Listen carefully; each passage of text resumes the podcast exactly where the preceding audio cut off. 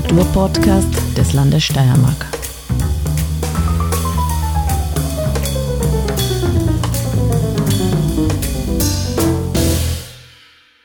Herzlich willkommen zu einer neuen Folge des Kunstfunkens. Das ist unser Kulturpodcast des Landes Steiermark. Ich bin Petra Siedergrabner und darf euch, liebe Zuhörerinnen und Zuhörer, durch den heutigen Podcast führen. Und als Gast begrüße ich sehr herzlich Mathis Huber.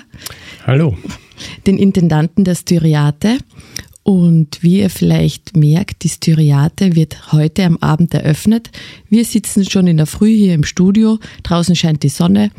Und wir freuen uns auf den heutigen Abend, weil dann wird dieses Festival, das heuer unter dem Zeichen der Held Heldinnen steht, eröffnet. Ich habe im Vorfeld schon gesagt, dadurch, dass ja Mathis Huber so viel mit Musik zu tun hat, wie kam er heute in das Studio? Hat ihn Musik begleitet? Herr Huber? Naja, begleitet hat mich der Fahrtwind, weil ich fahre grundsätzlich mit dem Fahrrad bei jedem Wetter und, äh, und äh, die Geräusche, die man als Fahrradfahrer äh, aufnimmt und die, den, die Musik, die man als Fahrradfahrer aufnimmt, ist natürlich viel spannender als das, was man in einem Auto je erleben könnte. Äh, man ist ja viel näher an den Menschen und ehrlich gestanden, am, am liebsten fahre ich Fahrrad in der Stadt.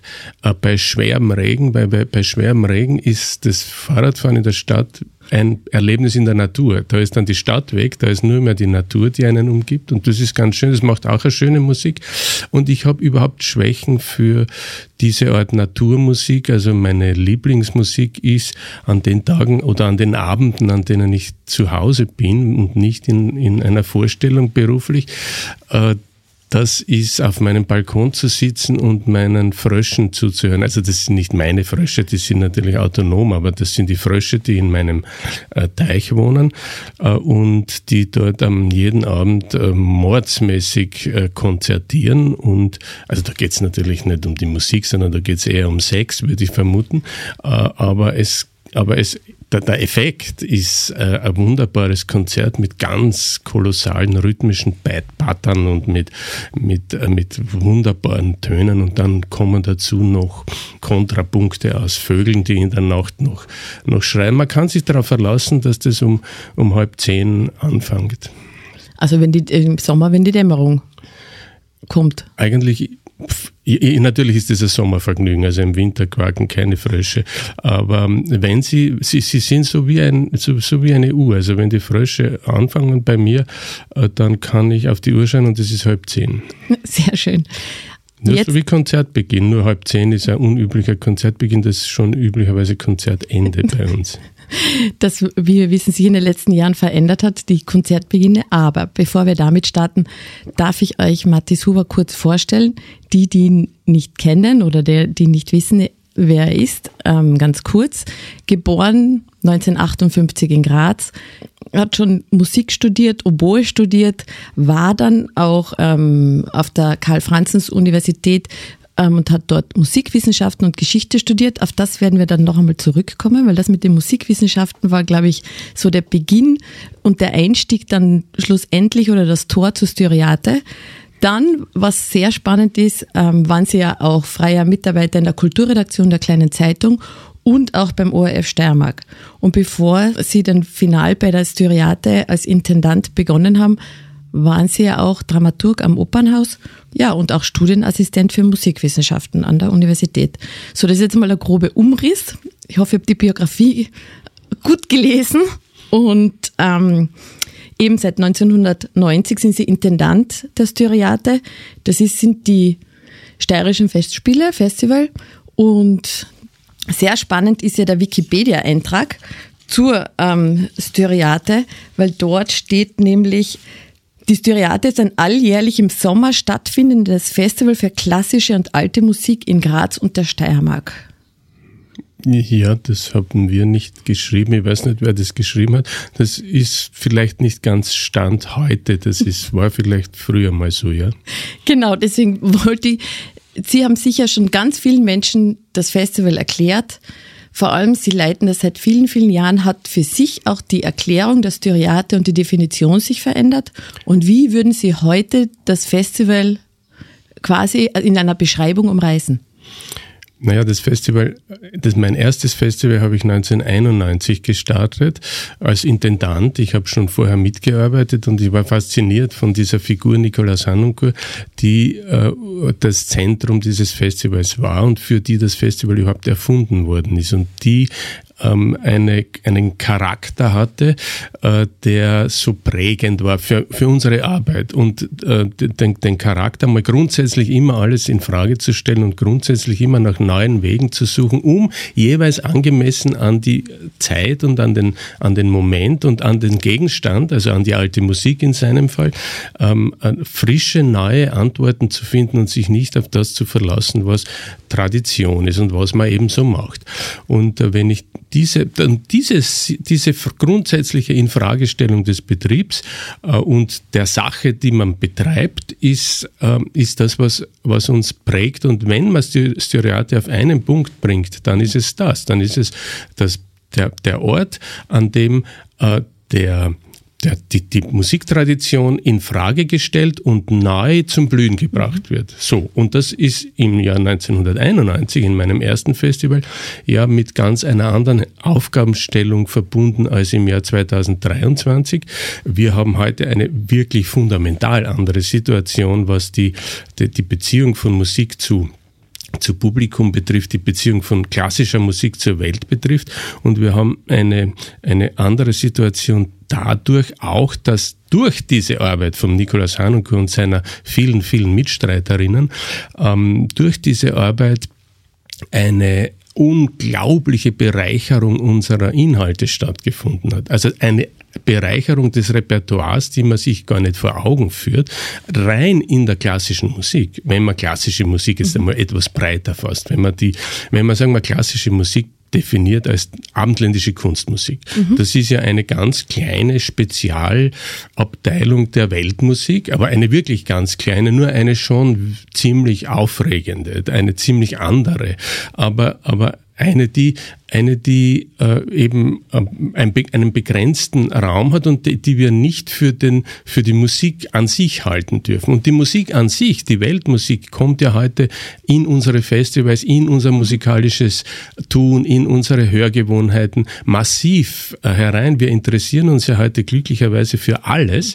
äh, und, und wir haben dadurch äh, Repertoires, die sind so unendlich reich und, und breit aufgestellt, äh, dass wir kaum damit umgehen können äh, und jedenfalls nicht mit den Methoden eines Festivalveranstalters von vor 30 Jahren. Es war ja so, die Styriate wurde ja wirklich gegründet. Ähm, eigentlich durch die Initiative des damaligen Kulturlandesrates Kurt Jungwirth, der ja wollte, dass Nikolaus Hanokur wieder stärker an seine Heimat gebunden wird und wie man das schafft mit einem Festival. Ganz spannend ist der Gedanke, wie kamen Sie 1985 dazu, das wissenschaftlich zu betreuen? Was war da die Intention? Naja, das Festival hat eine ähm, Struktur gesucht. Das wurde 1985 zum ersten Mal veranstaltet äh, und hat eine Struktur gesucht, in der sowas stattfinden kann und hat sich entschieden für einen Verein. Äh, und der Verein wollte äh, vermutlich äh, steuerbegünstigtes Spendenaufkommen generieren, nehme ich mal an. Ich war nicht verantwortlich. Und um steuerbegünstigte Spenden zu kriegen, mussten die sozusagen wissenschaftliche Arbeit ähm, tun. Und dazu brauchten sie einen Musikwissenschaftler. Und dann kam das Institut für Musikwissenschaft von der Universität Graz ins Spiel und die haben ihnen diesen wissenschaftlichen Part äh, geliefert. Und ich war der zuständige Mensch und habe das, äh, hab das getan. Wir haben Publikationen rausgebracht äh, und wir haben das wissenschaftlich begleitet, was ein bisschen kurios war, weil Nikolaus Hanke, der Held des Festivals, gegenüber der Musikwissenschaft größte Vorbehalte hatte. Er hat also, er, er war ein Praktiker äh, mit extremem äh, wissenschaftlichen Anspruch und extremen wissenschaftlichen Kenntnissen, aber ganz anders geartet als die Musikologie. Ähm, also das ist jetzt etwas etwas banalisiert äh, dargestellt. So einfach ist es nicht. Nur äh, tatsächlich gab es zwischen Hanunkur, dem gebildeten, klugen, äh, neugierigen Musiker und dem Musikologen seiner Zeit größte Differenzen, äh, weil die Musikologen haben sich eher auch auf die Seite des, des bürgerlichen Publikums geschlagen, meines Glaubens, dass der Hanunkur mit seinen Fragestellungen ihnen die Musik zerstört. Also ihnen die, die, die, den Boden unter dem, was man über Barockmusik zu wissen glaubt, wegzieht. Und dann geht er noch weiter und zieht ihnen den Boden unter Mozart weg und greift ins Herz der, der, der abendländischen Kunstmusik. Und dann geht es weiter und am Ende haben wir, haben wir bis zu Borgi und Bess uns, bis zu Gershwin uns weiterentwickelt in, in der, in der Repertoire-Suche. Äh, und überall hat Hanunkur äh, einfach die, die Hörgewohnheiten erschüttert, weil er einfach diese Fragen gestellt hat, die sonst niemand gestellt hat. Und das macht ja einem ja nicht, äh, nicht Freunde. Und außerdem war er ein extrem kampflustiger Zeitgenosse, der grundsätzlich diskutiert hat, bis dem gegenüber die Luft weggeblieben ist. Also ob er recht hatte oder nicht. Also die, Streiten war sein, war sein ähm, Lebenselixier und Streiten war, sein, ähm, war der, der, Hintergrund seines Erfolges. Weil man kommt ja, wenn man mit etwas zufrieden ist, kommt man ja nicht weiter. Man muss ja mit etwas unzufrieden sein, unabhängig davon, ob das gut ist oder nicht äh, Nikolaus Hanoncourt war ja auch der, das weiß man in der österreichischen Musikgeschichte, der wirklich, so wie Sie gesagt haben, alles aufgerüttelt hat. Und die Styriate gab ihm auch diesen Boden und die Offenheit und auch das Feld dafür, hier seine, nennen wir es mal ganz forsch, Experimente wirklich betreiben zu können. Das war genau der Zweck der Styriate, zumindest wie wir es verstanden haben. Also wie er es verstanden hat, Hanunkur, und wie ich es verstanden habe. Die, die äh, Erfinder und äh, also der, der Kurt Jungwirth hat natürlich die äh, kulturpolitische Basis gelegt, aber ich glaube, der Funke kam aus der Tourismusabteilung Aha. und der Funke kam aus der Frage, und das hat Jungwirth auch immer erzählt, das ich tue ihm da jetzt nicht unrecht, äh, der Funke kam aus der Idee, wir haben da in, das, in der Steiermark ein, ein ähm, touristisches Sommerloch, wie schließen wir das? Machen wir ein Kulturfestival. Und ähm, ja, diese, dieser Ansatz hat sich dann ähm, gut, das war wichtig, weil dadurch gab es Energie, um das überhaupt auf die Beine zu bringen. Es ging ja um nichts. Ich glaube, die, die erste Finanzierungsgröße des Theater im Land Steiermark war eine Million Schilling. Ähm, das ist also jetzt nicht gerade das, wo einem, wo, einem, äh, wo einem ein internationales Festival normalerweise in den Schoß mhm. fällt. Aber so hat es, so hat es angefangen. Und äh, die Ideen, dass man da ein, ein Sommerloch schließendes Projekt äh, erfindet, die haben sich sehr schnell, natürlich hat das auch funktioniert, aber ähm, das hat sich schnell, sehr schnell als, als Banalität erwiesen angesichts dessen, was man gekriegt hat. Mhm. Also man hat gekriegt einen, einen einen Mann mit seiner ganzen musikalischen ähm, mit seinem ganzen musikalischen Apparat und seiner musikalischen Neugier, der gesehen hat, hier ist ein Ort, an dem kann ich ohne äh, Stress und ohne 100 Störungen äh, meine, meine Forschung betreiben und das Publikum glücklich machen. Das ist ja auch zu erforschen. Wie mache ich das Publikum glücklich? Das ist ja eine entscheidende Frage. Die Frage ist ja nicht nur, wie realisiere ich das Kunstwerk ideal, sondern wie kommuniziere ich das Kunstwerk? Ähm, wie schaffe ich eine Kommunikationsbrücke ähm, zwischen Publikum und Kunstwerk? Das ist ja die eigentlich spannendste Frage, weil das Kunstwerk an sich im luftleeren Raum zu spielen hat keinen Sinn. Das ist lächerlich. Das, die, das Publikum mit Blödheit zu, zu molestieren, ist, ist auch lächerlich. Also das alles, was wirklich zentral ist, ist, wie erzeuge ich die ideale Brücke, in der das Kunstwerk äh, das Publikum glücklich macht. Das heißt, erstens einmal gut unterhält und dann zweitens, wenn es einmal gut unterhält, die, sein ganzes Potenzial ins Spiel bringen kann, die Welt beziehungsweise diesen Menschen, diese Zuhörerin, die da sitzt, äh, zu erheben und in eine andere Bewusstseinsebene zu bringen. Das kann das Kunstwerk, wenn wir, wenn wir die, die Bedingungen dafür schaffen. Und das ist der eigentliche, die eigentliche Aufgabe des Festivals Arte und das ist die eigentliche Aufgabe von Musikproduktion. Äh, und äh, natürlich gibt es viele Nebengeräusche. Es gibt den Markt, es gibt den, den Ticketverkauf, das Ganze muss sich ausgehen. Es gibt gesetzliche Rahmenbedingungen. Man will nicht, dass das Theater abbrennt und dass ähm, Menschen zu Schaden kommen und so weiter. Das ist ja alles gut, aber das ist, das sind die Neben, Nebentöne. Der, der entscheidende Punkt ist in dieser, in dieser Brücke, in dieser Spannungsbrücke zwischen einer künstlerischen Aussage, die natürlich von Menschen gemacht wird, von KünstlerInnen von heute, auch wenn die Musik 300 Jahre alt ist, und die von Menschen gemacht wird für Menschen von heute. Also die, die Idee, äh, dass, der, ähm, dass wir da etwas fabrizieren, was äh, vor 300 Jahren aktuell war und äh, dass man sich sozusagen mit dem Konzert veranstalten oder Opern veranstalten oder über die Formate werden wir vielleicht noch reden, das sind ja das sind ja nur die Klassiker, die wir hinter uns lassen wollen, weil sie einfach irgendwann einmal schal sind, äh, Formatklassiker. Äh, diese, diese, äh, diese Idee, dass man da in etwas hineinschaut, was vor 300 Jahren war und so wie in ein Museum geht, die ist ja nicht unser, unser tägliches Brot. Damit haben wir gar nichts zu tun. Unsere, unsere Aufgabenstellung ist, heutige Menschen mit ewigen Ideen oder mit Ideen, die vor 300 Jahren gültig waren und heute immer noch Relevanz haben, zu bedienen und zu, zu bewegen und in Glück und damit Erkenntnis zu setzen.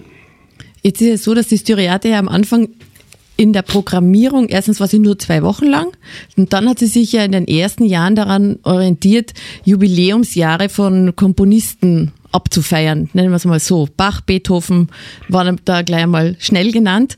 Jetzt ist es aber trotzdem das Gefühl, wenn die Styriate von Anfang an ein offenes Feld war für das Experiment, für die Forschung, das ist es ja nach wie vor. Und so wie Sie das angesprochen haben mit den Formaten, die Styriate ist ja im ständigen Wandel.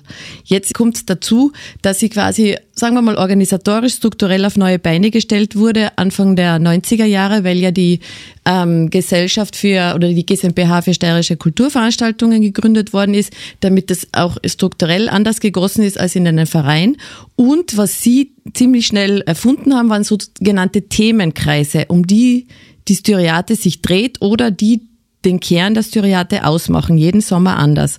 Und das ist auch ähm, so was ganz Spezielles mit diesen, weil diese Themenkreise ja jedes Jahr ja, Raum, und Klang, ja Raum und Klang war eins unserer Themen, das natürlich sehr spannend ist. Okay. Zum Beispiel, dass wir Aber das war übrigens der ersten sozusagen. Raum und Klang war sehr früh, das war glaube ich 1994. Ähm, Sommernacht Traum war eins unserer Themen am Anfang. Und Eben nicht dann noch Spur, Spuren des Mythos. Spuren des Mythos war eins unserer Themen. Verlorenes Paradies. Das war dann schon später. Da ja. ging es ums ganz große ums ganz große Existenzielle. Ähm, und das sind und ja eigentlich immer gesellschaftspolitische Themen oder die, oder mit den Titeln wird ja immer etwas umrissen oder auch etwas besonders angesprochen. Das hat, zieht sich ja fort bis heute. Ich meine zum Beispiel 2022, das nach schon ein bisschen in Hinblick auf nach der Corona-Pandemie blickend auf Reisen zu nennen, ist ja auch so ein total deutliches Signal. Ja, das Auf-Reisen-Thema äh, war eine Reaktion auf die Krise und, auf, und eine äh, positive äh, ein, ein Öffnen eines Fensters in eine Zukunft in einem Moment, wo alle wirklich sehr bedrückt waren.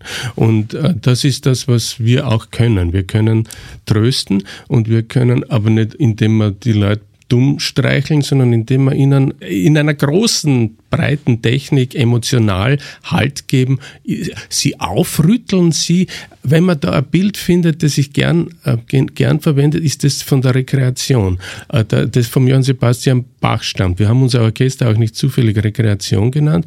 Der Johann Sebastian sagt, die Musik ist dazu da, das Gemüt zu rekreieren, da zur Rekreation des Gemüts oder beim Bach natürlich zweiter oder allererster Fall zur höheren Ehre Gottes.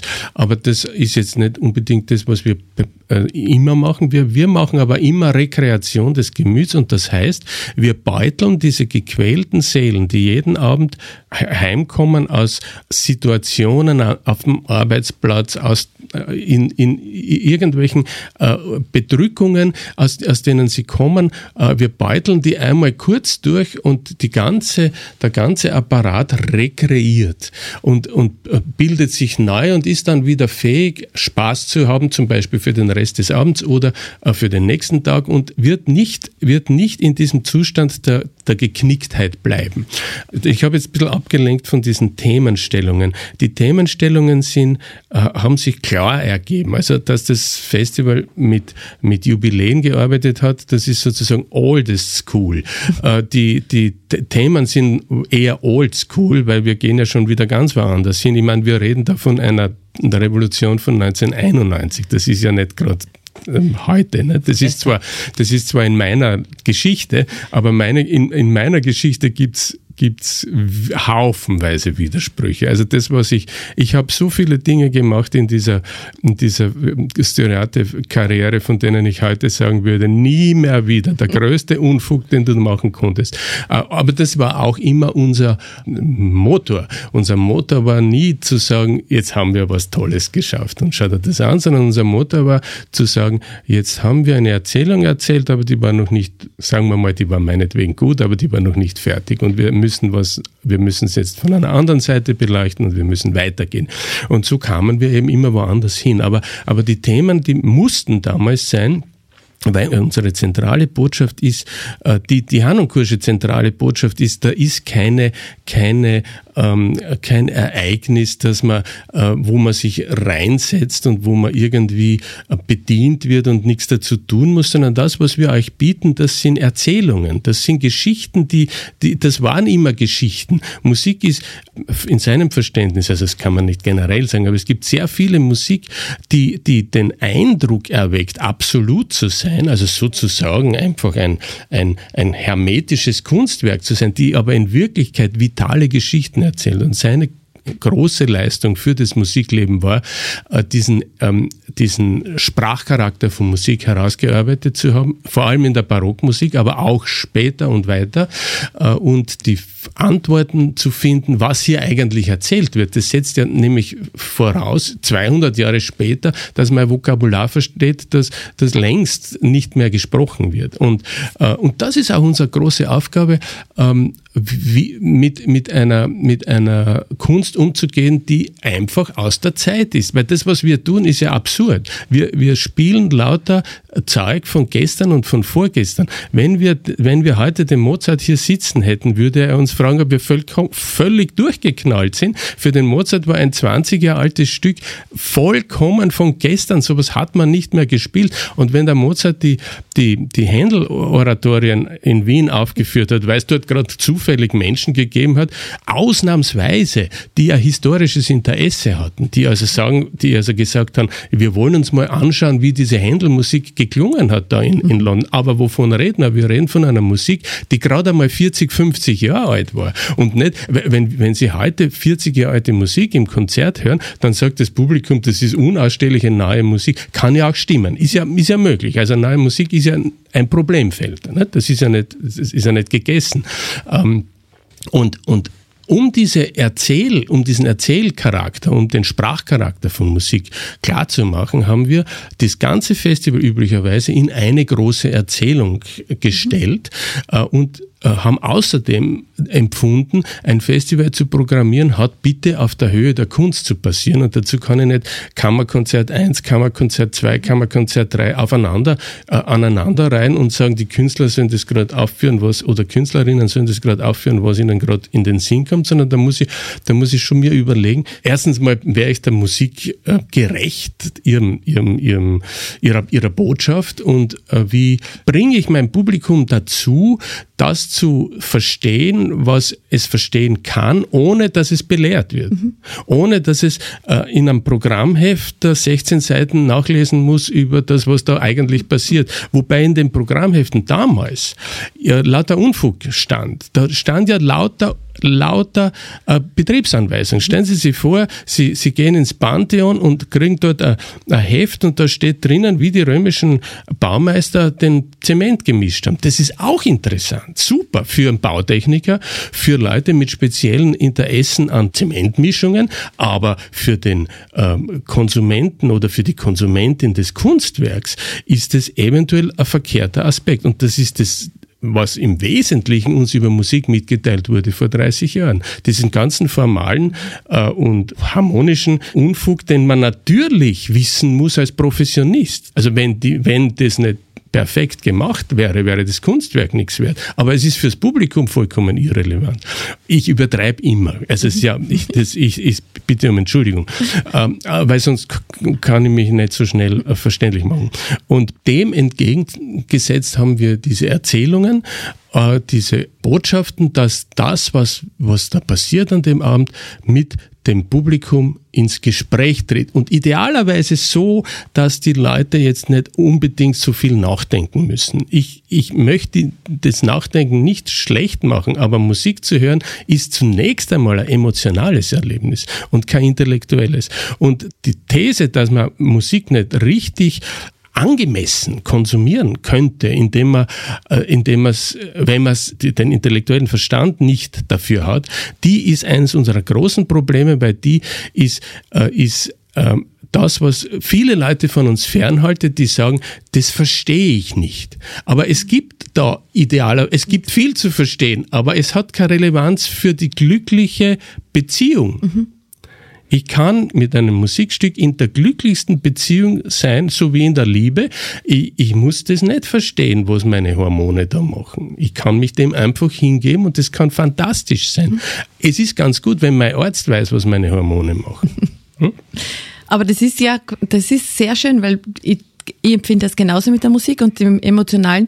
Ich finde dann, es ist ja oft schwierig, wenn man in der Musik sich zu gut auskennt, anfängt technisch zu hören und sich überlegt, ah, das ist jetzt so richtig, das, das, das zerreißt ja auch in einem selbst diesen Genuss oder auch dieses Gefühl, das jetzt einfach nur wahrnehmen, beobachten, in sich aufnehmen zu können ich möchte es nicht schlecht machen. Es gibt Leute, die für die ist das das größte Glück. Und es gibt wohl Leute, die können sich sowohl emotionell hingeben und gleichzeitig analysieren. Die haben halt etwas mehr in der Birne, sagen wir mal. Das kann wunderbar, aber das ist ja nicht der Normalfall. Ich möchte und und der Normalfall ist der, den die den die Komponisten und Komponistinnen intendiert hatten. Und die haben nicht intendiert, ähm, also der Josef Haydn hat garantiert, wenn er seine Symphonien äh, äh, geschrieben hat, nicht gedacht, dass seine Londoner Zuhörerinnen ähm, ähm, dem, dem Formalverlauf folgen. Der hat gedacht, die sind jetzt in einer Situation emotional, wo sie eine äh, eine Überraschung brauchen könnten äh, und die Überraschung gebe ich ihm dem Publikum. Den Paukenschlag. Den Paukenschlag beispielsweise. Oder, ähm, oder was auch immer. Also der, der Josef Haydn sagt, ähm, ich muss mir mal mein Publikum anschauen, ich muss mir mal anschauen, was das gewohnt ist zu hören, womit also diese Leute umgehen. Und die gehen natürlich mit einer Sprache um. Denen erzählt ein Komponist, im Wesentlichen brauche ich das nicht gendern, weil zur Zeit von Josef Haydn gab es in London wahrscheinlich wenig Komponistinnen.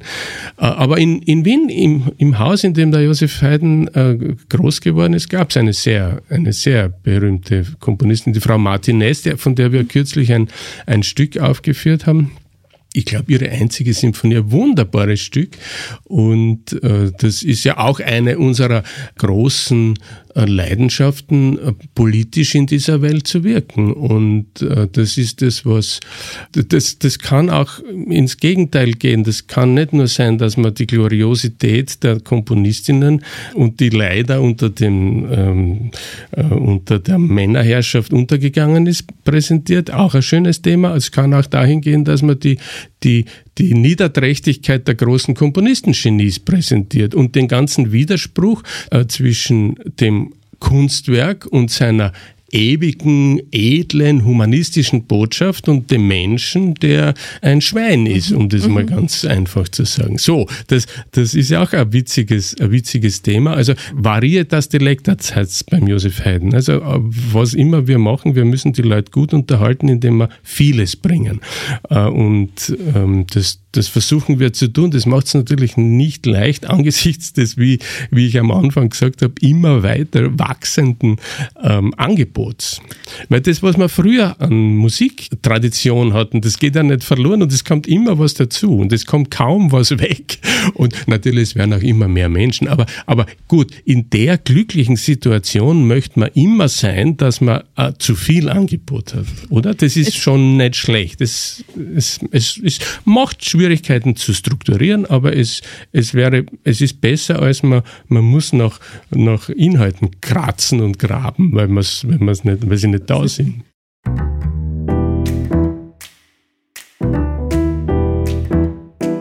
Jetzt ist es ja so, dass die Styriate quasi immer diese große Erzählung über das Thema hat und dann ganz, ganz viele Teilerzählungen. Und jetzt sind wir bei den Formaten. Die Styriate ist, geht ja von dem, ist das klassische Konzert, zu sitzen, zuzuhören, ähm, so wie Sie sagen, schon in Kommunikation zu stehen und auch ähm, das quasi als gemeinsames Erleben hinzustellen, ist das eine. Aber die Styriate geht ja in die Natur, ähm, versucht ganz andere Formate zu finden und auch quasi Musik ähm, in, über verschiedene Schwellen zugänglich zu machen.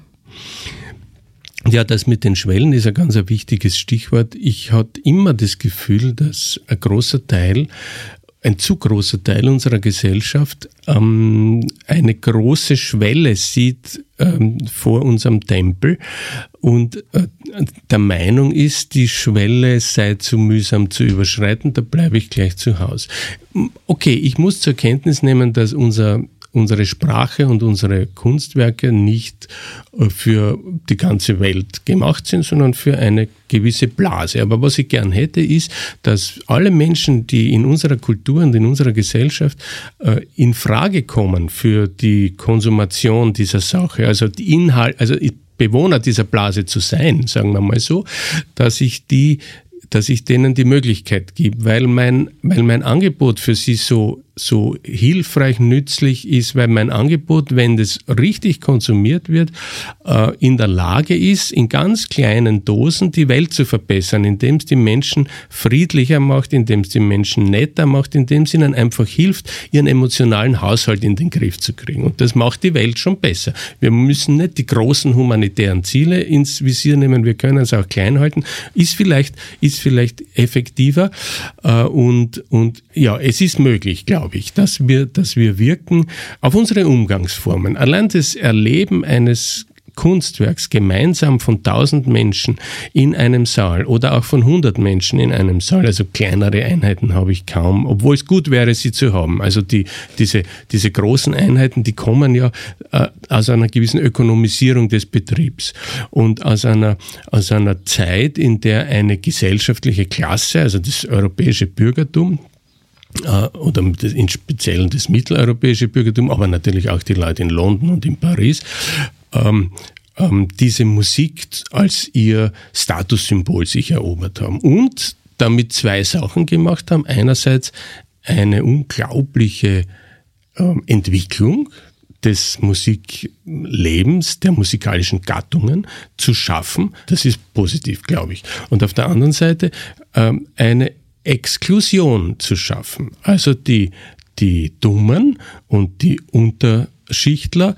rauszuhalten. Und die Unterschichtler haben sich das dann versucht, in besseren Zeiten zurückzuerobern. Also was mich am meisten fasziniert, sind diese, äh, diese Versuche da in Wien, im roten Wien in den 1920er Jahren die Proleten versuchen, die klassische Musik dem Bürgertum zu entreißen. Die, die Arbeiter gehen ins Konzerthaus und erleben dort Arbeitersymphoniekonzerte. Der Anton von Webern leitet Beethoven-Symphonien und erklärt der Wiener Arbeiterschaft äh, das, das Wesen der Kunst. Also was immer die davon verstanden haben, und ich nehme an, der Webern hat auch sehr technische Sachen erzählt, die für die nicht wirklich, aber ich war nicht dabei, vielleicht hat er es wunderbar gemacht.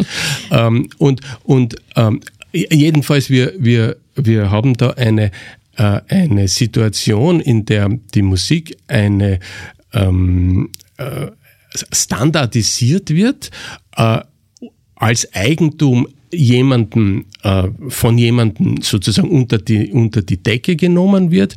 Und äh, das bringt der Musik Vorteile, weil das sichert das ganze den ganzen Betrieb ökonomisch ab. Äh, und es bringt der Musik es bringt vielen Nachteile, die nicht hineinkommen. Und ich glaube, dort ist die, dort ist die Quelle dieser, dieser Schwelle, von der wir sprachen. Und ich möchte, ich verstehe das ganze, den ganzen Prozess, weil die, die, also die, die Befreiung vor der, vor der, äh, von der, von der aristokratischen Herrschaft und die, die Etablierung einer, einer freien bürgerlichen Gesellschaft, das ist ja ein großer Wert. Mhm. Das, aber der, die, Exklus, die Exklusivmachung von Kunst ist ein, ein gegenläufiges trauriges Ereignis, das, das nicht positiv zu sehen ist und das wir überwinden können. Und damit müssen wir oder können wir Und sagen wir anders, wir können gar nicht anders, als das zu überwinden, weil durch die Bereicherung unseres Repertoires, äh, ein Repertoire von 2023 hat nichts zu tun mit einem Repertoire von 1920.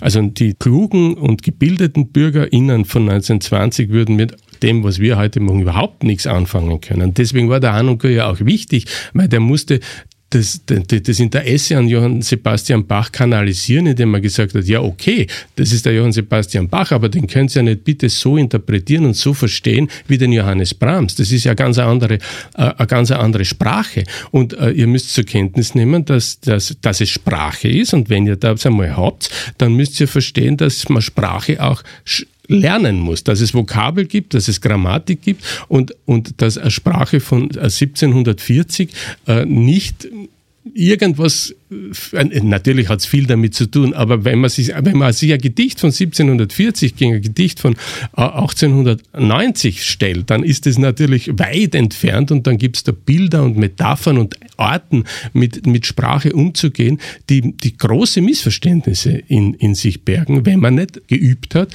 mit der jeweiligen Sprache irgendwie zu, zu uh, umzugehen. Jetzt bietet ja die Styriate seit 2007 in Kooperation mit dem ORF diese Klangwolke an. Das ist ja wirklich super niederschwellig mit Public Viewing, mit, dass man es hören kann, sehen kann, dass es wirklich zugänglich ist. Wie werden die Konzerte für diese Klangwolke ausgesucht? Ja, die haben einmal ein technisches ähm, Problem. Die müssen entweder an einem Freitag oder an einem Samstag liegen. Ähm, okay. So, weil, weil sonst ja? von der Programmtechnik des ORF her. Aber äh, das ist ein gutes Thema, weil die, die Klangwolke, als sie in die Welt gesetzt wurde, äh, vor, weiß Gott, bald 20 Jahren, äh, ist, oder? 2007, also was haben wir jetzt? Also dann Jahre? 16 Jahre? 17, 17 Entschuldigung. Jahren, ja. Da war ich äh, sehr skeptisch, weil ich, ich war der Meinung, so wie der Anuka damals auch, und er ist ja eingestiegen in diese Klangwolke, dass man mit einer Missa Solemnis oder was immer wir damals gespielt haben, ähm, nicht in den Gastgarten gehen kann. Und, und dass man dort nicht beim, beim Heurigen, in einer heurigen Stimmung dieses, dieses Kunstwerk sozusagen unter die Menschen schmeißen muss. Das, das heißt also, was ich gerade erzähle, ist einen, meinen Sinneswandel. Und, ähm, und ich würde allen empfehlen, offen zu sein mit sich selbst und sowas zuzulassen. Aber wenn ich 2017 äh, einer, einer Meinung war, wie etwas zu gehen hat, dann bin ich ist es mir erlaubt, 2023 ganz eine andere Meinung zu vertreten, ohne dass ich mir jetzt in den Rücken falle oder was, ohne dass ich mich dafür genieren muss. Ich meine, ich lache natürlich über mich. Und ähm, ähm das, das das Lachen über mich und das Lachen über sich, das habe ich auch vom Nikolaus Hanukkah gelernt. Der war in einer Situation oft in seinem Leben, dass man, dass er lachen konnte und seine Jünger und Jüngerinnen auch lachen konnten über die Methode, wie man früher etwas musikalisch verstanden hat. Also zum Beispiel über, über ein Bachkonzert vom Herrn von Karajan. Das war natürlich unausstehlich für uns und das war auch wirklich saudum, äh, aber was, was erschien uns saudum und war wahrscheinlich auch saudum, ähm, aber was uns was uns wichtig war, ist und was dem Hanukkah wichtig war, zu sagen, äh, ich weiß ja ganz genau, dass die Welt in 30 Jahren genauso über mich lachen wird und zu Recht.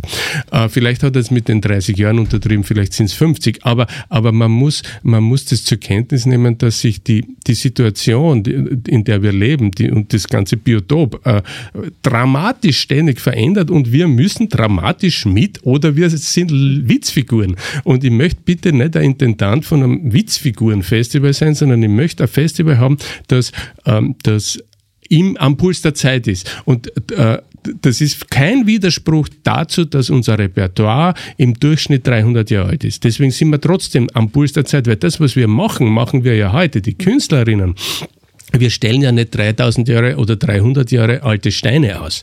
Wir und selbst wenn wir das machen würden, könnte man am Puls der Zeit sein. Nicht? Der Luega in Wien, das Denkmal, ist wahrscheinlich 100 Jahre alt und ist ziemlich am Puls der Zeit, weil an dem wird ständig irgendwie, und wenn er auch nur drei Grad schief gestellt wird, wird ständig an ihm gearbeitet und damit wird er aktuell, aktuell gehalten. Und unsere Musik ist ständig aktuell, weil sie Menschen von heute, junge Menschen, junge Frauen und Männer, die die, die Leidenschaft dafür haben, in ihrer, aus ihrer Erfahrungswelt nahe erzählen. Und, und ähm, damit, ist, damit ist alt bei uns überhaupt nichts. Es ist allerdings ein gewisser Marketingvorteil, sagen wir mal so, äh, das Publikum bei uns äh, erwarten darf, dass es nicht äh, allzu große Beleidigungen erfährt. Dass es also erwarten darf, dass es unterhalten wird und nicht gequält. Naja, das ist ja nicht grundsätzlich so in der Kunst. Und äh, ich neige, ich habe überhaupt für Quäl, äh, für künstlerische Quälorgien wenig Sympathien, wenngleich ich sie ja verstehe und wenn ich es ja, wenngleich ich ja für no, mitunter notwendig halte. Also die, die äh, deutsche und österreichische Kultur konnte nach dem Zweiten Weltkrieg nicht so tun, als wäre nichts passiert. Also wir, wir haben 50 Jahre Auschwitz verdaut mhm. oder, oder 70 Jahre Auschwitz verdaut in der Kunst. Äh, aber irgendwann muss damit auch Schluss sein äh, in der, in der, nicht mit der, mit der Geschichtsverarbeitung oder mit der, mit der Geschichtserzählung, weil das kann nie Schluss sein. Und das ist auch eines unserer unserer, unserer das ist etwas, was wir immer, immer versuchen, äh, versuchen zu, äh, am Leben zu, zu halten, das Bewusstsein, dass das, was wir sind und was unsere Gesellschaft ist und die, die, Gesellschaft, die uns freie Kunstausübung ermöglicht, dass das nicht selbstverständlich ist und dass das ein, ein, ein erkämpftes Gut ist, ein erkämpftes Gut gegenüber allen, die, gegenüber allen autoritären Strömungen, die jeden Lebensbereich beherrschen wollten. Aber ich meine, ich meine, die, die Konsequenz aus der, aus der Reaktion der Kunst auf die Grauen des des, Dritten Reiches, die müssen ähm, die, die, mit denen muss man mal, die muss man mal verändern, weil, weil, weil sie nicht mehr greifen. Sie können also ein Konzertsaal nur so lange leer quälen, bis er leer ist.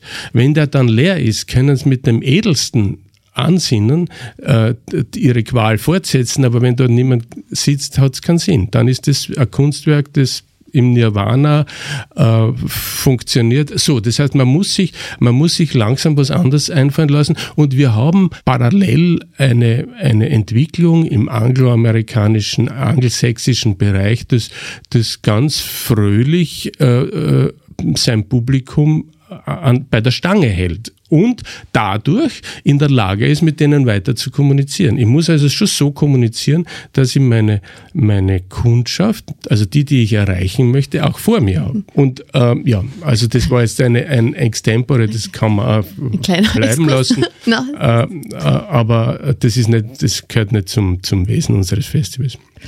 Das Wesen des Festivals war ja jahrzehntelang Nikolaus Hanoncourt. Sie haben ja auch gemeinsam mit dem Otto Hochreiter, der ja langjähriger Leiter des Graz Museums war, ein Buch herausgegeben, äh, Being Nikolaus Hanoncourt. Ist es die Anspielung auf den Film Being John Malkovich? Das Ganze war 2009 und es ist ja eine Hommage an Nikolaus Hanoncourt und mit ganz, ganz vielen Beiträgen unterschiedlicher Art haben Sie die Autorinnen ausgesucht? Wie, wer durfte oder wer durfte mitschreiben oder haben ganz viele gesagt, wir wollen mitschreiben oder wie ist dieses Buch entstanden? Ja, das äh, muss ich mich leider ein wenig zurückziehen aus diesem Projekt, weil ich ich bin da höchstens für das Vorwort zuständig. Ähm, aber ich war natürlich für die Beziehung zum Nikolaus Hannenkurt zuständig. Das Ganze ist ja kein Buchprojekt an sich, sondern das ist ein Begleit, eine Begleitpublikation zu einer Ausstellung mit diesem Namen. Das hat auf den Markovic natürlich Bezug genommen und hat versucht, dieses Phänomen Nikolaus Hanukkah wahrscheinlich als Anlass von einem Geburtstag oder was? Es war der runde äh, Geburtstag. Ein runder Geburtstag, da muss es 70 oder 80, der 80. 80 gewesen sein. Äh, dieses Phänomen zu, zu greifen im, im Stadtmuseum. Äh, und ich war insofern beteiligt, als ich eine gewisse, meine Expertise über Hanunkur einbringen konnte und sollte. Äh, als Herausgeber möchte ich allerdings nicht, ähm, möchte, das möchte diesen Ruhm möchte ich nicht also mir an, antun. Das hat schon der Herr Hochreiter erfunden und, und, und federführend betrieben. Das war ja auch ein Projekt vom Stadtmuseum. Aber es war eine sehr schöne Ausstellung, die ähm, die auch den Nikolaus Hanunkur ganz gut unterhalten hat. Also er, er mochte ähm, er hat kein Fable über äh, sich selbst in, in einer Vitrine zu sehen. Wer hat das schon? Aber, aber wir haben, wir haben so, wir haben so viele, viele Perspektiven auf seine mhm. Arbeitstechnik dort, glaube ich, ausstellen können.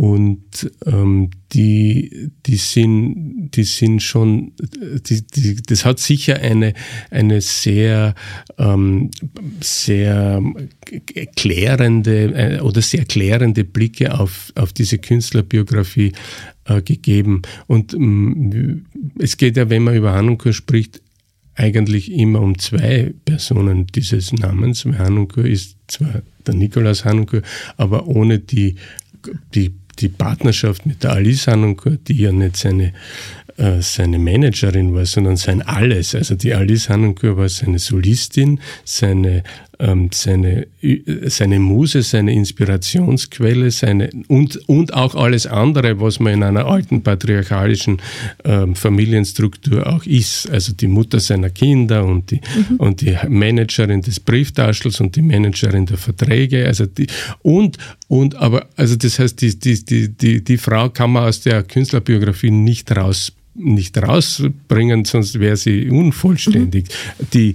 die ist auf allen Ebenen des Schaffens essentiell.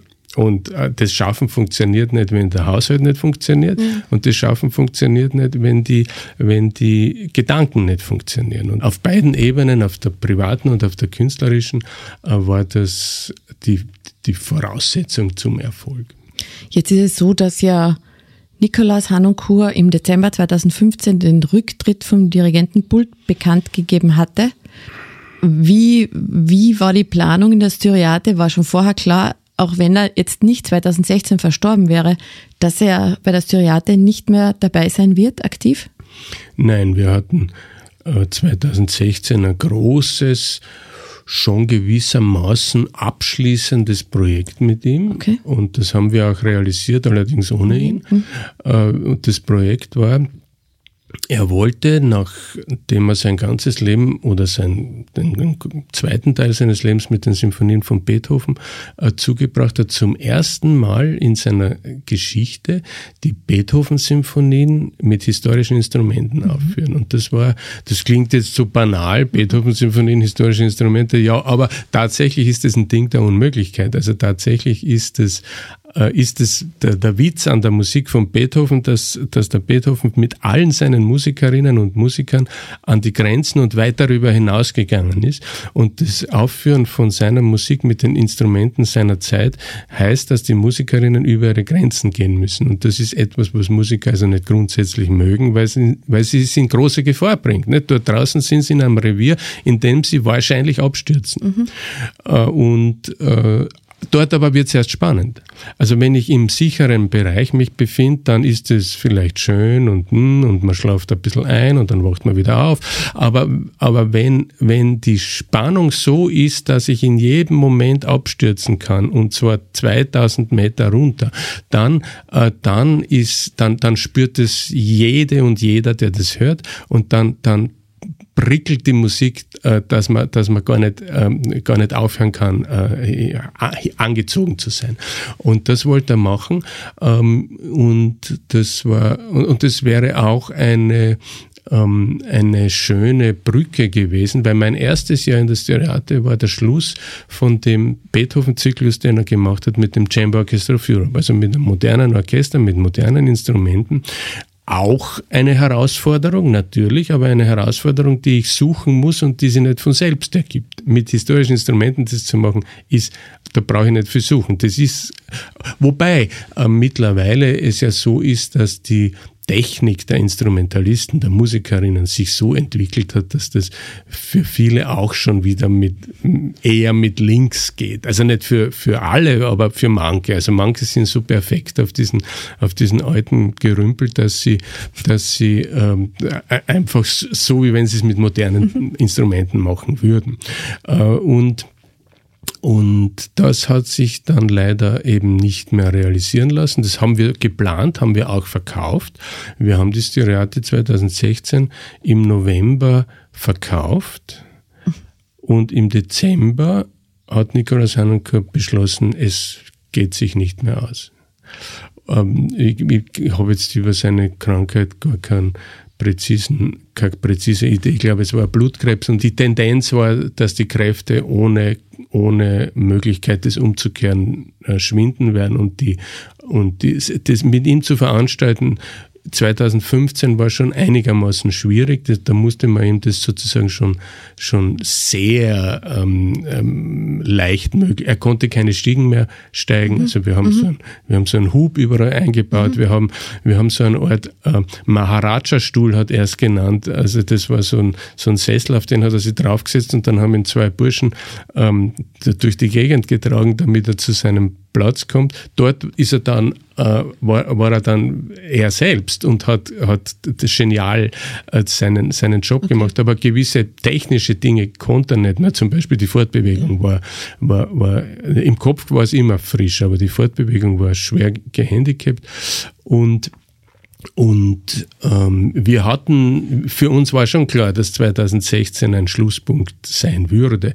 Aber dass er nicht mehr sein würde, das haben wir uns, das hat uns überrascht. Und das war aber dann eine sehr spannende Herausforderung, ähm, diesen Riesenzyklus äh, von ähm, vier Konzerten mal zwei, also von acht oder von zehn, acht bis zehn Beethoven-Konzerten ähm, zu umzubesetzen. Und die Frage war damals, wie wie mache ich das? Wie bringe ich den Spirit vom Nikolaus Hanunkur jetzt äh, auf den Boden, auch ohne ihn? Und die Idee war zunächst einmal, ich mache das Gegenteil von dem, was es gewesen wäre. Ich mache also nicht einen alten, extra klugen, über alles gebildeten ähm, österreichischen oder grazerischen, das hat er nicht gut gutiert, Grazerisch. Ja, wenn man Grazerisch gesagt hat, fand er, es war zwar richtig, war nicht zu leugnen, Hanunka ist ein Grazer. Er ist da aufgewachsen, bis er, bis er 17 war. Und allerdings ist er in Berlin geboren. Äh, und ich, ich habe mir gedacht, äh, wie, wie mache ich das Gegenteil von dem? Äh, und habe auf ganz junge Dirigentinnen, Dirigenten, vor allem Dirigentinnen, Moment, mhm.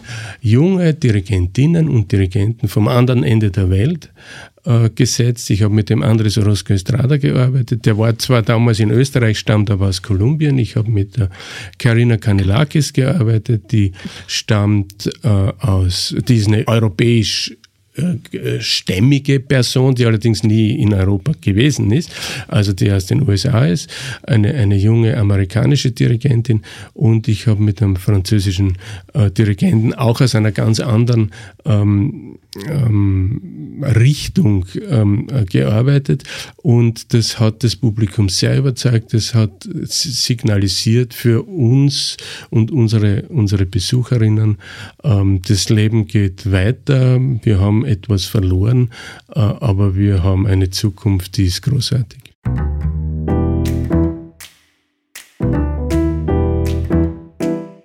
Ist die Alice Hanunkur, war die dem Festival weiterhin verbunden oder hat die, wie ist das mit ihr dann weitergegangen und das Styriate? Na, die Alice Hanunkur hat dann, sie war ja nicht wesentlich jünger als er, äh, tatsächlich auch aufgehört zu, äh, zu spielen. Ich meine, man muss sich vorstellen, die hat weit über 80 ja, noch im, im, in einem Weltklasse-Orchester Geige gespielt. Diese, diese Frische, also sich so frisch zu halten, dass man dazu in der Lage ist. Und die Alice hat ja nicht Geige gespielt, weil sie, weil sie dort irgendwie Statistin war, sondern die war eine brillante Geigerin bis zum Schluss. Ich meine jetzt nicht als Solistin, aber als, als, als die, die das Ganze zusammenhält und die, die die Fäden zieht in so einem, in so einem äh, Orchesterprojekt äh, gibt es ja unendlich viele Fäden, die, die zu, zu bedienen sind, damit es ein Erfolg wird. Und da kann viel schiefgehen. Und die Alice hatte immer, hatte immer die Fäden so organisiert, dass der Nikolaus, äh, wenn er auf das, auf das Podium kam, äh, eine ideale Voraussetzung vorfand, um Kunst zu machen. Also der musste nicht den bürokratischen Quagel erst lösen, den Dirigenten und Dirigentinnen sonst lösen müssen, weil nichts funktioniert und weil jemand an das nicht gedacht hat und jemand an das nicht gedacht hat. Oft auch die Dirigenten und Dirigentinnen. Also oft auch kommen die auf, auf in, in ihren Job und haben nicht die Sachen zu Ende gedacht. Beim Nikolaus war das immer anders. Der war erstens immer fertig mit der Idee, um sie dann meinetwegen auf den Kopf zu stellen. Aber zunächst einmal war das schon klar. Und, und dann konnte man alles in Frage stellen. Und dann konnte man, dann, weil er ist ja nicht der, der die Musik macht. Er ist ja nur der, der das Stabel, Stabel hat er keins gehabt, aber der den, den Finger in der Hand, den Finger herzeigt. Und die Musik machen müssen da diese 50, 60 Individuen und die muss ich, aus denen muss ich alles rausholen, was drinnen ist. Gleichzeitig muss ich sie aber in eine äh, einigermaßen gleiche Richtung bringen.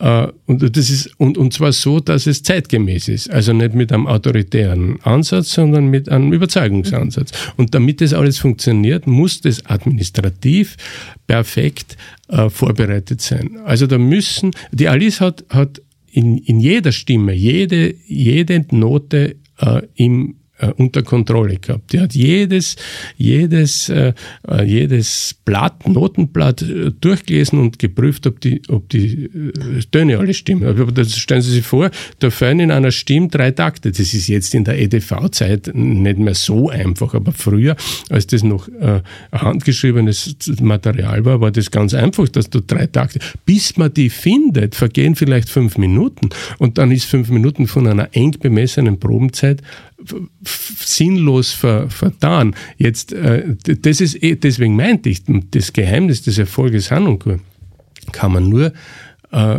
verstehen, wenn man die, den Hanukkah Nikolaus mit der Hanukkah Alice zusammendenkt. Mhm. Also das Team war unschlagbar. Kommen wir zur heurigen Styriate.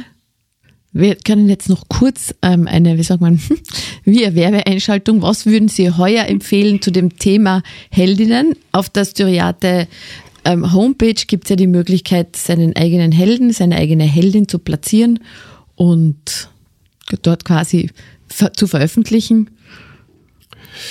Ja, ich kann jetzt die Vorstellung heute Abend natürlich schon empfehlen. Ich habe keine Ahnung, ob es heute Abend noch Karten geben wird. Es ist sehr gut besucht. Äh, das ist ein nahes Format von uns, das Zukunft sein wird. Die Zukunft ähm, wird heißen Musik mitten im Leben. Und das ist so eine Idee, dass wir ähm, bestimmt, dass wir historische Situationen ähm, szenisch äh, erzeugen, äh, in denen wir die Musik in der historischen ähm, ähm, Funktionsweise erlebbar machen. Das ist also so wie, wie äh, Upstairs, Downstairs oder so. Das ist so ein, und, und es geht auch genau um, um die Frage, es geht auch um die Frage der der Positionierung von Musik im Leben der Menschen und zwar nicht nur im Leben der Menschen der Upper Class, wo sie äh, natürlich äh, eine gewisse Rolle spielt, sondern auch im Leben der, der der, der Bediensteten. Und, und äh, es geht auch darum, und das wird es auch in der Fuchsoper äh, morgen, äh, das wird man auch in der Fuchsoper morgen, wenn man möchte, erfahren können. Äh, da da ist zum Erzeugen eines Vergnügens für die kaiserliche Familie notwendig, dass viele, viele Menschen leiden. Das sind Bedingungen hinter unserer Musik. Also heute nicht, aber, aber, aber hinter der das hat man natürlich nicht so gesehen, weil das Menschen dafür leiden, dass die Oberschicht äh, Glück hat. Das war ja das Normale und das war ja, ist ja auch sozusagen als gottgegebene Ordnung der Welt verstanden worden. Aber alles das wollen wir, wenn wir historische Musik machen, nicht ausklammern. Das wollen wir erfahrbar machen. Das heißt ja nicht, dass die Musik deswegen irgendeinen Schaden nimmt. Und das heißt ja nicht, dass ich das nicht genießen kann. Aber ich kann indem ich eine Oper von Johann Josef Fuchs heute mir unter vernünftigen Bedingungen auch zu meinem größten Vergnügen anschaue, ähm, ähm, etwas, etwas lernen über die, über die Situation, wie es war und daraus den Schluss ziehen, welches Privileg ich habe, in, in einer freien Gesellschaft, nämlich in der unsrigen zu leben. Und das ist eine, eine wesentliche Information, die ich in jedem Festival versuche zu verbreiten, weil wir müssen, jeder an, jede an, sein, an seinem und ihrem Platz in unserer Gesellschaft, äh, uns klar machen und den anderen klar machen, dass unser Glück davon abhängig ist, dass wir es verteidigen. Mhm. Und das ist auch eine Story des, des morgigen, also des Fuchs in diesem Jahr, die Story des Fuchs. Die Oper heißt Costanza e Fortezza äh, und die, ähm, ist eine Oper vom Johann Josef Fuchs, die vor 300 Jahren, genau vor 300 Jahren in Prag aufgeführt worden ist. Und in der Oper geht es darum, als ob es heute in der Ukraine spielen würde, geht es darum, dass junge Menschen ihre, mit, mit heldenhaftem Tun ihre Freiheit gegenüber dem Aggressor von gestern gegenüber dem Ancien-Regime, das die Unfreiheit und die Tyrannei einführen möchte, wieder einführen möchte, also die vertriebenen Herrscher von gestern, verteidigt. Und ähm, gut, das spielen wir nicht, das ist zu, das ist zu kompliziert, aber, aber, aber es ist die, es ist die Story. Das, wir erleben in dieser Fuchsoper lauter junge Menschen, die Heldentaten vollbringen, aber nicht, weil das halt so modern ist, sondern weil sie ihre Freiheit verteidigen. Und das, das ist schon eine, eine Botschaft, die, die ziemlich essentiell ist und die dem, die, die einen wundert äh, in einer in einer Feier des Kaisers Karls VI. Äh, zu finden. Aber das hat er irgendwie, also demokratische Verhältnisse waren für den so fern, dass er, dass er, das, dass er das überhaupt nicht als Gefahr erkannt hat. Das, das hätte er überhaupt nicht, das hat er wahrscheinlich gar nicht zur Kenntnis genommen, was dort läuft. Weil es geht, die Situation ist, die junge römische Demokratie, also im 5. Jahrhundert vor Christus, die die Königsherrschaft von vorher abgeschüttelt hat, verteidigt sich gegen die wieder, gegen die wieder, äh, gegen die Wiedereroberungsversuche der Macht durch die alte Königsdynastie. So. Dass, dass der Kaiser sich zum äh, zum, zur, zur großen Party vorspielen lässt, ist, ist interessant. Also zeigt auch von seiner Sicherheit. Für ihn war ja klar, dass er in einem System lebt, in dem er von Gott selbst eingesetzt ist. Also insofern hatte er wahrscheinlich seiner Meinung nach nichts zu befürchten. Ah, noch was. Na, ganz, ganz kurz, weil die Frage, eine Sekunde vor der Abschlussfrage. Natürlich muss man sehen den Beethoven.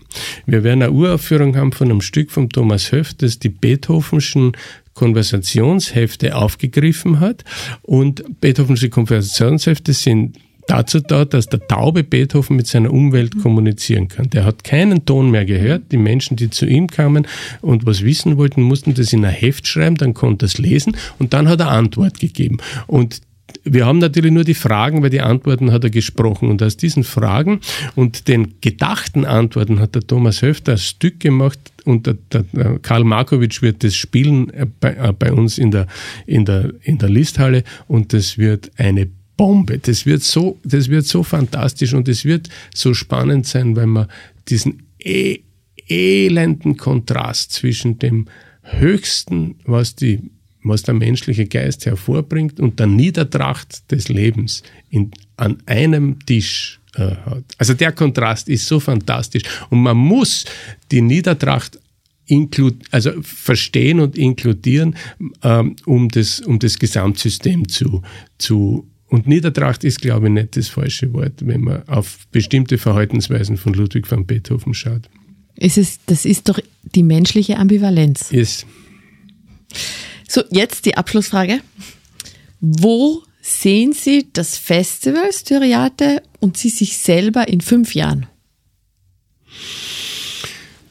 Ja, ich denke, das wird sich schon klar noch verändern, weil wir jetzt auf einer äh, Tour sind, die, äh, die ähm, dieses, diese, diesen Reichtum an, an Musik in neue Formate ähm, gießt und die Ansätze hat, die toll sind und die funktionieren, wie wir junge Leute, die gar nicht mit unserer Musik sozialisiert sind, neugierig machen auf das Ding. Das ist ein Nebenprodukt dieses Beethoven-Projekts. Wir haben, das heißt TikTok Beethoven und wir haben zum Beispiel mit einer, mit einer Klasse oder mit mehreren Klassen einer Grazer, äh, eines Grazer Oberstufengymnasiums äh, da eine äh, Produktion gemacht, die den Beethoven und äh, befragen auf Basis von unserem Stück und auf Basis dieser Konversationshefte und die auf unglaublich kreative Weise mit dem Phänomen sich selbst in in, in Verbindung bringt. Mhm. Und, und, und, und. Also wir haben da viele Ansätze, wie wir zu den jungen Leuten kommen. Das Schöne ist äh, nicht nur, dass der Reichtum des, der musikalischen äh, Sprache so groß geworden ist und immer noch größer wird, sondern auch, dass die jungen Leute begeisterbar sind dafür. Für die ist es klar, dass Musik cool ist und Teil von ihrem Leben ist und ohne Musik möchten sie überhaupt nicht leben. Und für die ist überhaupt nicht klar, dass klassische Musik ein alter Schmarrn ist, sondern klassische Musik spielt für sie die gleiche die hat für sie die, das gleiche Potenzial wie ihre popularmusikalischen Präferenzen, sofern es denn solche sind. Also das heißt, es ist nicht bewertet und wir können da rein, wir müssen nur damit, äh, wir müssen nur damit umgehen lernen, wie heutige ähm, Musikkonsumationstechniken ausschauen. Wir können nicht sagen, unsere Musik ist heilig und was die Menschen konsumieren wollen, interessiert uns nicht. Wir müssen natürlich schauen, was wollen die Leute von uns. Dazu müssen wir sie fragen und das ist der entscheidende Punkt in unserer Arbeit mit jungen Leuten und in unserer Verbreitung von und in unserer Findung von Formaten, dass wir die Leute befragen, was sie eigentlich wollen. Dass wir den Leuten, dass wir nicht den Leuten sagen, ähm, äh, wir müssen euch jetzt über diese Schwelle führen, sondern dass wir die Leute fragen, was wollt ihr von da drin in dem Tempel eigentlich haben. Und wenn ihr wollt, dann gehen wir ja natürlich raus und wir treffen uns am Talersee und wir machen am Talersee eine große Party und wir bringen euch die Musik dorthin, die euch gefallen wird. Und, und so müssen wir umgehen. Wir müssen mal von dem, von dem Tempel raus. Das heißt ja nicht, dass wir den Tempel abreißen. Wir können ja den Tempel für bestimmte Sonderformate gern noch tausend Jahre verwenden, aber, aber wir müssen raus und wir müssen dort draußen äh, die, die, die Interessen der, der äh, möglichen Zuhörerinnen und die sind ganz groß und die sind feurig begeisterbar. Und das weiß ich genau, weil ich ja dabei bin, wenn wir mit denen reden. Ich krieg's auf den Tisch. Äh, und was mich persönlich betrifft in fünf Jahren, ich denke, ich werde hoffentlich in fünf Jahren eine Bilanz davon ablegen können, was ich jetzt gerade erzählt, dass diese Formatsuche auch schon ähm, Früchte getragen hat, die man gern herzeigt. Und dann, wenn ich das geschafft habe, werde ich, dann werde ich übrigens 70 sein, dann werde ich vielleicht, ich möchte nicht als 80-Jähriger ähm, als 80-jähriger Datakreis als Intendant noch arbeiten. Aber ich denke, bis 70 äh, werde ich es leicht schaffen. Ich bin, glaube ich, ganz vital. Und, und, aber man soll da nicht hochmütig sein, da kann einem auch 80 auf den Kopf fallen. Herr Huber, vielen lieben Dank für das Gespräch. Es war sehr toll, Sie als Gast hier im Studio zu haben. Wir sind übrigens im Studio Das Pod, damit auch die Hörerinnen und Hörer wissen, wo wir überhaupt aufnehmen. Und Dankeschön und bis zum nächsten Mal. Danke. Auf Wiederhören.